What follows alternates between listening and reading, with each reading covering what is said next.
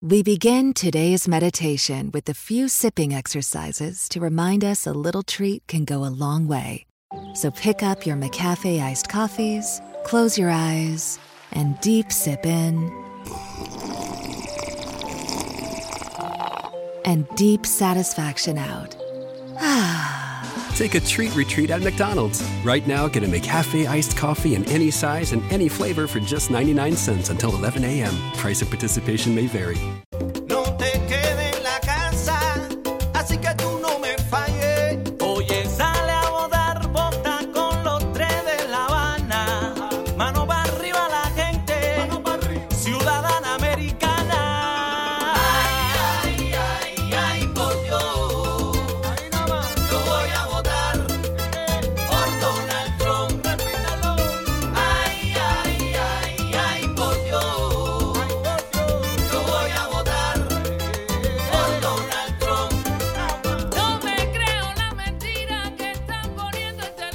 Hola mi gente, muy buenos días. Buenos días. Estamos en una plataforma hoy que es relativamente nueva y aquí podremos tener libertad como para poder expresarnos y decir a ustedes todo lo que sentimos.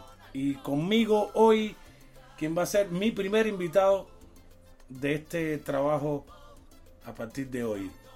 Fernando Godo, quien ya estuvo en mi canal. Bienvenido Fernando, muy buenos días y bienvenido. Gracias por la invitación, muchísimas gracias. Fernando, Fernando, eh, Donald Trump se ha convertido hoy en día en la polémica que todos queremos eh, saber qué hay detrás de él. ¿Qué hubo detrás de las elecciones? ¿Qué hay detrás también desde en los inicios de su, de su mandato? Desde el mismo momento en que se eh, fue a la candidatura en el 2015 ¿Qué fue lo que pasó con Donald Trump? ¿Qué vieron en Donald Trump que tenían que eh, controlar estas grandes élites que dominan este mundo? Y te doy paso, mi queridísimo amigo, y una vez más, bienvenido a este canal que también es tuyo. Bueno, no, gracias. Cuando empezó esto en el 2015 se presentaron 16 candidatos republicanos. Todos eran políticos de carrera o habían estado en la política. Había un par de personajes ahí que eran simpáticos como Mike Huckabee, que, que es un político singular. Él, tiene una, una banda de, de, de música, de, música esta de rock. un señor ya mayor, eh, muy buen candidato. Eh, eh, lo hubiera sido. Habían varios, pero había un señor que se llamaba Donald Trump. ¿Qué pasa? La gente lo vio, la gente estaba ya aburrida. De, de hecho, el Partido Republicano con Bush había decepcionado mucho a la gente. Y además de que los Bush pertenecen a todo este globalismo, que bueno que podemos hablar aquí. Y entonces la gente se fue dando cuenta de lo que pasó después de la guerra de Irak, lo que habían sido la familia Bush antes y después, que todavía hay mucha gente que no lo sabe, Eh, pero después eh, ya se hizo más evidente. Y eh, para cómo se, eh, se lanza también en la candidatura y es Bush, uno, uno de los hermanos de los Bush. En el primer mes de la campaña, cuando, cuando sale la primera encuesta, Trump era una persona más ahí, incluso él no salió adelante porque todos lanzaron su candidatura y, y nadie había dicho nada específico. Fue a partir de un discurso donde él habla de inmigración, que ya en el segundo mes, yo tengo eso en una de las revistas mías, 1%. Tengo, tengo esas dos estadísticas, cómo, cómo, cómo iban en, las encuestas en el primer mes y cómo iban en el segundo mes. En el segundo mes ya Donald Trump pasó a la cabeza y nunca más la perdió, nunca más la perdió. Y fue por ese famoso discurso de inmigración, donde dijo sencillamente que estaban entrando por la frontera una gran cantidad de narcotraficantes, de delincuentes, incluso violadores.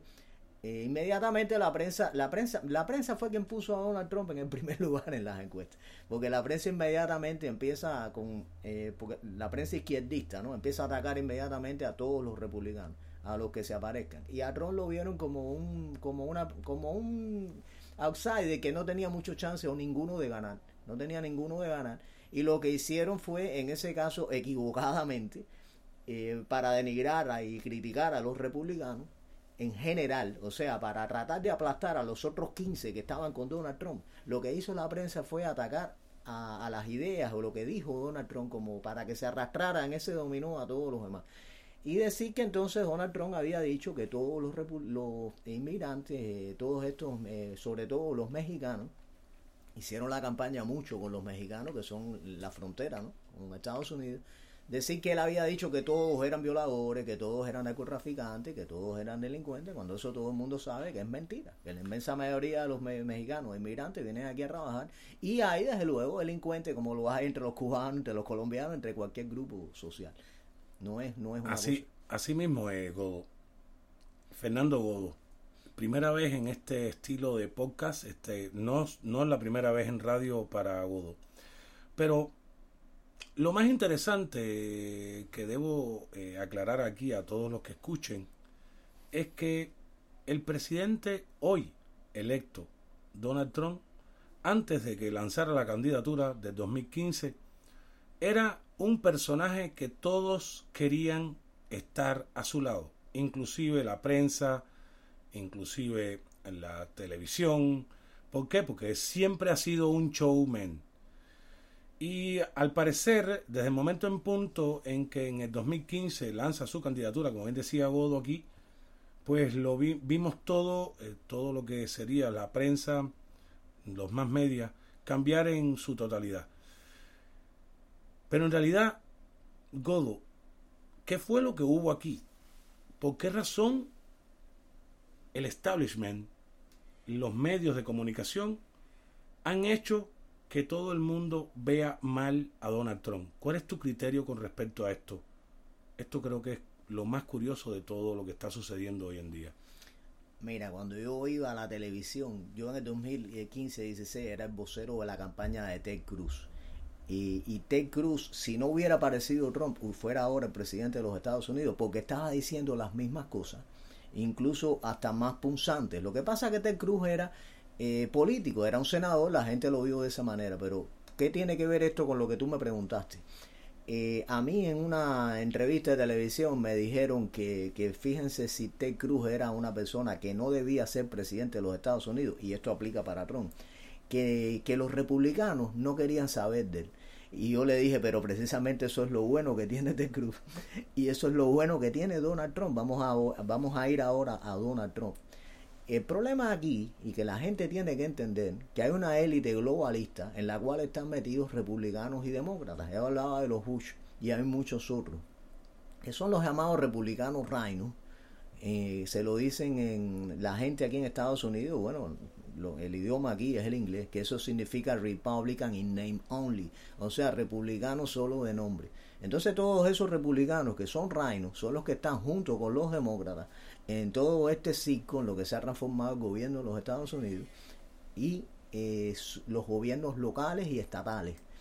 ¿Qué es lo que sucede? Cuando llega Trump como outsider, como él mismo se cataloga, yo vengo de afuera, yo no tengo nada que ver con la política, nunca he estado en la política, he sido un personaje, como decía Leski, eh, eh, popular en, en, en, en otro tipo de medio, pero no he estado en la política, como es outsider, eh, estos republicanos que, que son de la otra parte son los que le empiezan a enfilar los cañones y le continúan enfilando los cañones hoy en día. Porque hoy en día todavía la prensa, ahora mismo que estamos en el asunto este de, las reclamaciones de fraude y el fraude que es súper evidente, que ya nosotros lo calificamos de, de traición, eh, la prensa precisamente dice, eh, fíjense si Donald Trump está diciendo falsedades, que hasta los mismos republicanos dicen que no, que no hubo fraude. Bueno, sí, pero ¿quiénes son los republicanos que están diciendo eso? Son los mismos republicanos de todo el piquete, como decimos nosotros en lenguaje popular,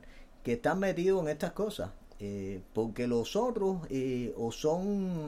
Hay dos tipos ahora de republicanos, o tres. Los patriotas conservadores, eso no los cuento, esos somos los, los que estamos al lado acá. Los otros o son cobardes o son traidores. Los traidores son los que hablan, a- porque quien no defiende a Trump en este momento aquí en los Estados Unidos no está defendiendo la libertad ni el capitalismo. Al parecer no está viendo lo que estamos viendo nosotros. Eh, Godo, hay algo, hay algo que me inquieta muchísimo. Y te vi ayer en un pequeño debate en, que pusiste en tu canal, aquí en el Soto, a los que escuchen por acá, que por favor lleguen al canal de YouTube, porque esto siempre ayuda a las personas a poderse expresar, y más un patriota como lo es eh, Godo. Em, por favor, ¿puedes decir el nombre de tu canal? Sí, el canal se llama, bueno, mi nombre, Fernando Godo 1%, y 1% es el nombre de una revista que yo hago, que empecé a hacer en el en 2013, pero sobre todo fue la que me abrió la, la vía a ser el, el vocero de la campaña de, Ted Cruz en la Florida, que fui el vocero en español de esa campaña presidencial aquí en la Florida. O sea, el 1% es como la gente me conoce. Eh, definitivamente eh, es como me identifican con el 1%. Mi canal de YouTube, repito, Fernando Godo 1%. Perfecto. Bueno, eh, volvemos a- a recapitular. La situación que estamos viendo hoy en día, y aquí podemos hablar sin censura. ¿Qué piensas que hay detrás de todo esto? A ver, intentaron robarle la... Bueno, intentaron no. Le están robando las elecciones a Donald Trump. Y debo decirle a quien no entienda esto, que sencillamente no le están robando las elecciones a él. No las están robando a nosotros. A nosotros que somos los electores. A nosotros los que estamos eh, luchando por una vida mejor. ¿Qué piensas en realidad? ¿Qué fue lo que sucedió aquí? ¿Por qué el Partido Demócrata en estos momentos necesita sí o sí ganar las elecciones? Puedes hablar abiertamente. Mira, habría que ver antes, el 2016, eh, Trump llegó aquí a la presidencia, pero eso no era lo que querían ninguno de estos grupos, ninguno. ¿Qué pasa? Eh, la prensa lo atacó tanto, tanto, tanto, y sobre todo la campaña contra los hispanos fue tan feroz y tan dura, que ellos contaban con el voto de la población negra como herencia de Obama, que se la supuestamente se la iba a pasar a Hillary Clinton, que se ve, que se vio después que eso no es así, la población negra no funciona de esa manera. La población negra sale a votar cuando hay un candidato negro. Cuando es un candidato negro que le está diciendo que voten por un candidato blanco, ya es diferente. Por eso no tuvo tantos votos Hillary en la población negra también eh, sí contaban con la inmensa mayoría del voto hispano que los estaban engañando y manipulando constantemente en, las estaciones. ¿Qué pasa? Cuando llega esa elección, como ellos eh, en un momento dado, entre los 15 republicanos, 16 que habían contando a Trump, ya eh, la prensa cambia la estrategia, dice, ok, vamos a seguir atacando y atacando, denigrando a Trump. Mientras más lo ataquemos, más va a subir en las encuestas y más va a, a- a desplazar a todos los demás republicanos. Pero con ese ataque vamos a garantizar que la, la gente lo vea como un mal candidato y cuando se enfrente a Hillary va a perder. Ellos pensaban ganar la elección del 2016 y cuando reciben el tremendo sorpresón de la noche aquella, eh, porque pensaron que lo tenían que ganar sin lo que están haciendo ahora. Porque ahora sí sabía que no iban a ganar la elección. Pero hay una, hay una cosa, Godo, y debo aclarar algo aquí. Probablemente Hillary Clinton hubiese ganado. Probablemente. Y esto debo ser franco en esto. Pero mm, un mes, dos meses antes, no estoy completamente seguro de esto, explotó la situación también de los emails de Wikileaks de Hillary Clinton. Esto definitivamente, en aquel momento yo estoy completamente seguro de que un Donald Trump que hoy vemos no era el tan popular como lo es hoy. Absolutamente.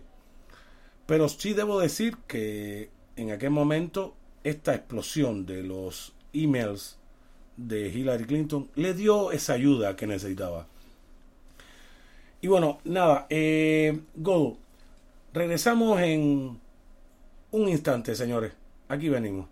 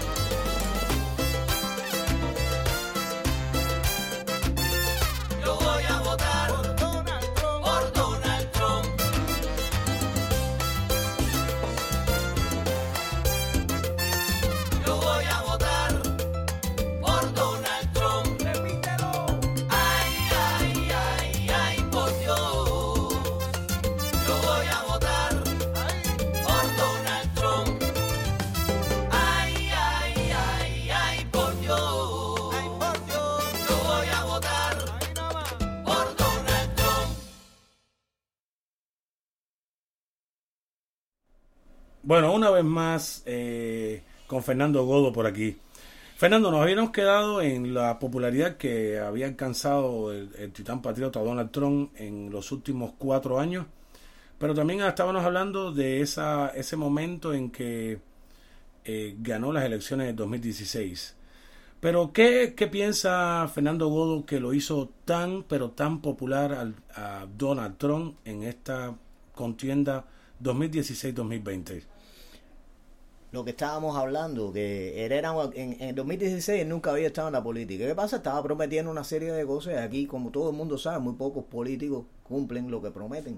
Cuando yo, yo mismo tenía mis dudas, en su momento yo dije, bueno, yo, yo sé quién es Ted Cruz, sé lo que ha hecho durante muchos Yo años. también tuve mis dudas. Eh, yo sé quién es él y sé que, que nunca se, como dicen los cubanos, no se destiñe. Yo sé que Ted Cruz, y además lo ha seguido haciendo. Ahora mismo Ted Cruz a defender, eh, se, se brindó para defender en la Corte Suprema el, el argumento de, de Trump para el estado de Pensilvania. Ese sigue siendo Ted Cruz. Y anoche estuve leyendo que está pidiendo la ayuda de los de los republicanos que se sumen a esta petición de, de, de Ted Cruz. Lo estuve leyendo Sí, anoche. vale la pena que nos vayamos de, la- de lo que estábamos hablando para decir esto, que sí es una noticia actual. En el estado de Pensilvania está, eh, eh, presen- se puede presentar, hay una demanda para por ley, escuchen esto, no es ni siquiera que probar el fraude, eh, que, que la elección la gane quien la ganó, Donald Trump, por una eh, ley que se hizo ahí arbitraria eh, sin haber cambiado la constitución del estado. Y entonces eso es lo que Ted Cruz, que nunca ha perdido un caso, by the way, como abogado, eh, y es, un- es un abogado constitucionalista y es una de las personas que más conoce la constitución en los Estados Unidos. De hecho, eh, él hubiera sido una opción siempre de juez de la Corte Suprema, lo que pasa es que él no quiere, él tiene ambiciones de ser presidente, y ojalá que algún día lo sea, y por eso es que no lo tenemos sentado ahí en la Corte Suprema ahora, pero sí se ha brindado ahora para argumentar el caso ante la Corte Suprema en Pensilvania, que va a ser determinante porque son 20 votos electorales que se le van a ir ahí. eh, o sea, que se están discutiendo todavía, porque no es que los tenga Biden, la prensa se los dio a, a- a Biden. Sí, sí, eh, Godo, absolutamente. Eh, Joe Biden es el presidente de Twitter, de Facebook y también un poco de Google, pero en gran medida de CNN, Wa- Washington Post, em, el otro, la otra cadena que se me olvidó, Fox News, No, eh, y, de, cosas así. y de los demócratas que se quieren creer los 80 millones de votos. Él, él ta- él también es presidente de esa gente. Hay, hay muchos demócratas, por cierto, que, ni- que no se lo creen. Eh, pero estábamos hablando de que por qué Trump fue más popular. Bueno, porque empezó a cumplir lo que, lo que prometió. Y, y no, y no hay muchos políticos que tengan eso en su récord. De hecho, la gente se ha ido del Partido Republicano. El Partido Demócrata, todo el mundo sabe que es socialista y izquierdista. Igual me da gracia cuando muchos demócratas me dicen, no, yo no soy socialista. Yo ahora no aquí, porque esto no es mucho tiempo para eso, pero yo le explico con muchísimo gusto a cualquier demócrata, porque todos son socialistas. Cuando tú quieres y pretendes que el gobierno sea que ayude a las personas y que tenga la responsabilidad de resolver las cosas, no el individuo con su responsabilidad individual, pero ese es otro tema.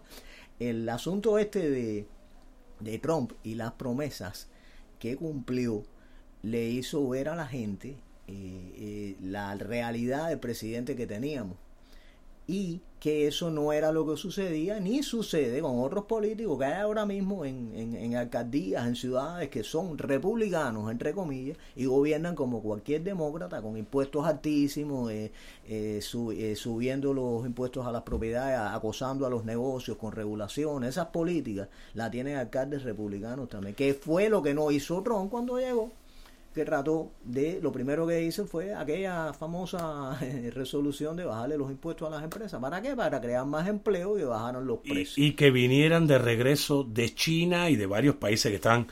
Y esto, voy a, voy a citar una, una noticia que acaba de salir en estos momentos. Cuando se dice Texas, aquí me sumo a, bien a lo que dice Godo. Texas, el representante de Texas en estos momentos es Ted Cruz. Texas pide a la Corte Suprema de los Estados Unidos que declare in- inconstitucional las elecciones en cuatro estados de los Estados Unidos. En esto, esto es, perdonen, esto es nuevo, nuevo, nuevo de ahora mismo. Eso es excelente. Y es lo que yo he estado diciendo. Tienen que anularse las elecciones al menos en tres estados. Yo lo vengo diciendo hace rato. Si eso sucede en tres estados, que sumen más de 36 votos electorales, ya automáticamente, bueno, en el caso no solo de que se anulen, si le dieran la victoria que ganó esos estados, que fue Donald Trump, bueno, Donald Trump sería el presidente. Pero si se anulan sin dar un ganador, entonces ya ahí habría que ir a, una, hay una crisis constitucional y viene otro camino, que es ir al Congreso, etcétera.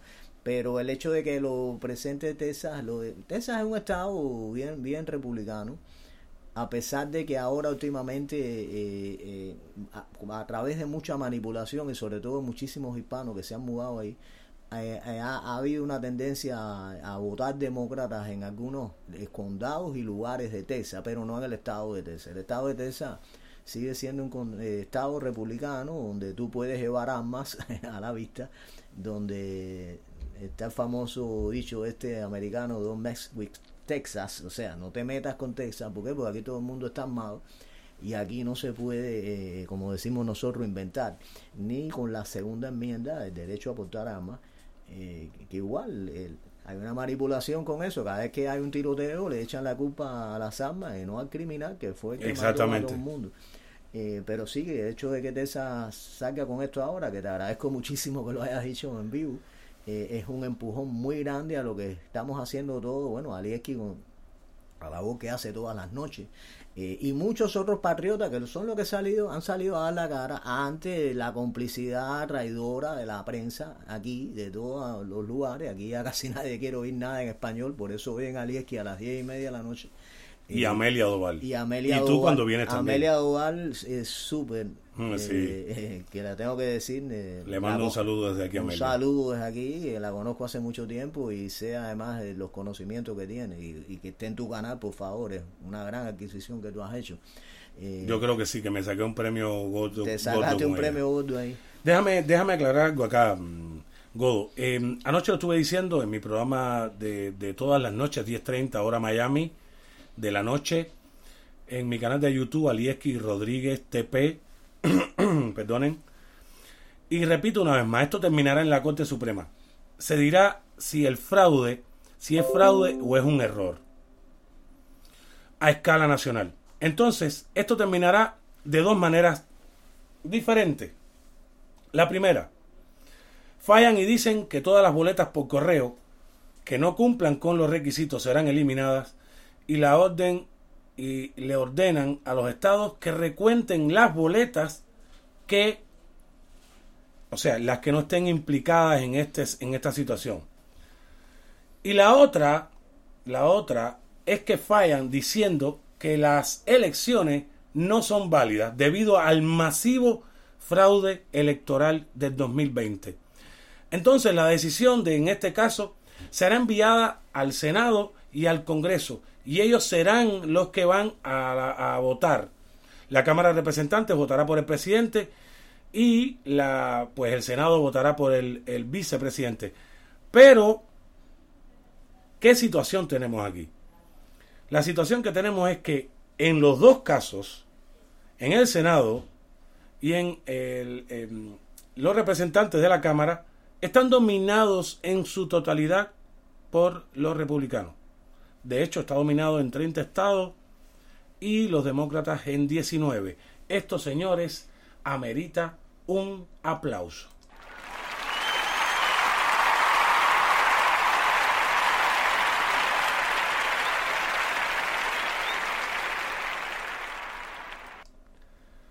Nada, muchas gracias a Godo. Godo, esto es, creo que esto es maravilloso. Esta noticia que acabamos de recibir, yo pienso, ahora vemos, tenemos que ver cómo va eh, a aceptar la Corte Suprema. Ya se están soltando los escalones, debo decirte. Vimos ayer que le negaron a Sidney Power, le negaron eh, que presentó una demanda en Georgia y em, esto hace que el escalón sea más corto para subir hasta la Corte Suprema. No solo estamos diciendo de- desde el principio, esto no termina hasta la Corte Suprema. ¿Qué piensas de esto, Gudo? Yo pienso que muchos de estos jueces se han lavado las manos, eh, porque hay, no, no se debe olvidar que hay amenazas, eh, eh, amenazas personales al que se meta en este problema, porque hay mucha gente poderosa detrás de esto.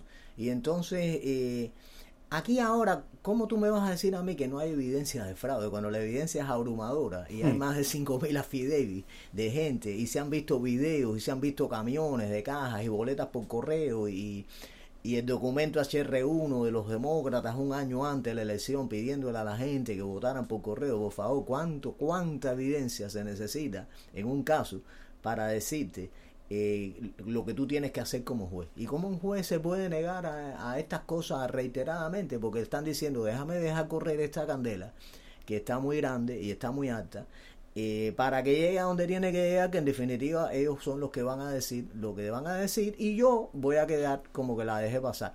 Eso es lo que están haciendo muchos de estos jueces. Eh, de verdad, eh, no quisiera verme en su pellejo, pero también no están haciendo bien, porque si hubieran hecho bien, eh, hubieran obrado eh, declarando que sí, que hay evidencia y tienen que aceptar los casos en esas instancias inferiores y no dejar correr eh, eso hasta la, la Corte Suprema. Eso es lo que veo eh, yo aquí, porque como, como las instituciones de este país deben revisarse seriamente, porque no puede existir que aquí la gente tenga miedo cuando tú eres juez a dictaminar una cosa o la otra por temor a una posible represalia, porque eso pasa en los lugares donde funciona la mafia y todo ese tipo de cosas, y no en los Estados Unidos. O sea, que el hecho que estemos llegando a este punto indica eso, porque solamente con mucha imaginación tú te puedes creer los 80 millones de votos de, de Joe Biden y las 15 y 20 puntos de ventaja en las encuestas anteriores.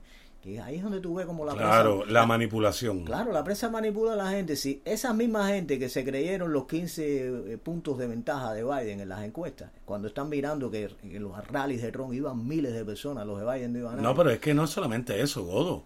Estamos hablando de que superó a Barack Obama, una persona mucho más simpática que él y que comprometió a muchas personas. Joe Biden ni tan siquiera eh, tenía, hacían compromiso las personas con él. Así que para mí, esto tiene que decirnos a todos nosotros que esta es la mentira más grande de que se ha usado eh, en la historia de los Estados Unidos, debo decirle. Y también decirle que el fraude en los Estados Unidos, esta no es la primera vez. No, no es nuevo. Y lo que sí es bochornoso y vergonzoso que esté pasando esto con todos los recursos y con toda la tecnología que, hay hoy. Porque aquí hubo una elección en 1876 entre Rutherford Hayes y Samuel Tilden. Hayes era de republicano y Tilden era demócrata. Y le voy a decir cómo hicieron el fraude ahí. Mucha gente no sabía leer y entonces eh, repartían boletas los demócratas, escuchen esto, boletas los demócratas con un dibujo o una foto de Lincoln con el candidato demócrata en la boleta. Como la gente no sabía leer, se pensaba que ese era el candidato republicano. Muy buena estrategia. Muy buena estrategia. Y eso lo hicieron aquí en Florida, en Carolina del Sur y en Luisiana. ¿Qué pasó? Se armó la gorda, como decimos nosotros, cuando se descubre todo ese fraude y los republicanos se ponen a reclamar esos estados. Pasó en muchos lugares. Eh, o sea, que el fraude aquí es- hay muchas maneras. ¿Qué pasa? En aquel momento no había eh, ni teléfono, ni había televisión, las cosas se transmitían por simplemente por los periódicos, tú tenías que esperar al otro día a levantarte a ver lo que había publicado el periódico para enterarte de algo. Si ibas a ir de un lugar a otro, eh, empezaba el ferrocarril, pero no había guagua, o sea, ubíquense en la época para que vean lo que yo estoy hablando y cómo tú podías manipular la información. Ahora, la vergüenza de ahora es que tú y yo, Ali, es que estemos sentados aquí haciendo un podcast con toda la tecnología que hay, que pasa una cosa ahora en China, en el otro lado del mundo, y nos enteramos al instante. Y a pesar de toda esa información que hayan hecho ese fraude, Que hayan hecho este fraude enorme. Eh, Fernando Godo, analista político y bueno, ya se ha convertido en un amigo personal a quien le tomo mucho aprecio. Em, Fernando, muchas gracias por haberme acompañado en esta primer, este primer diálogo que, que creo que es no va a ser el último. Y hay algo más.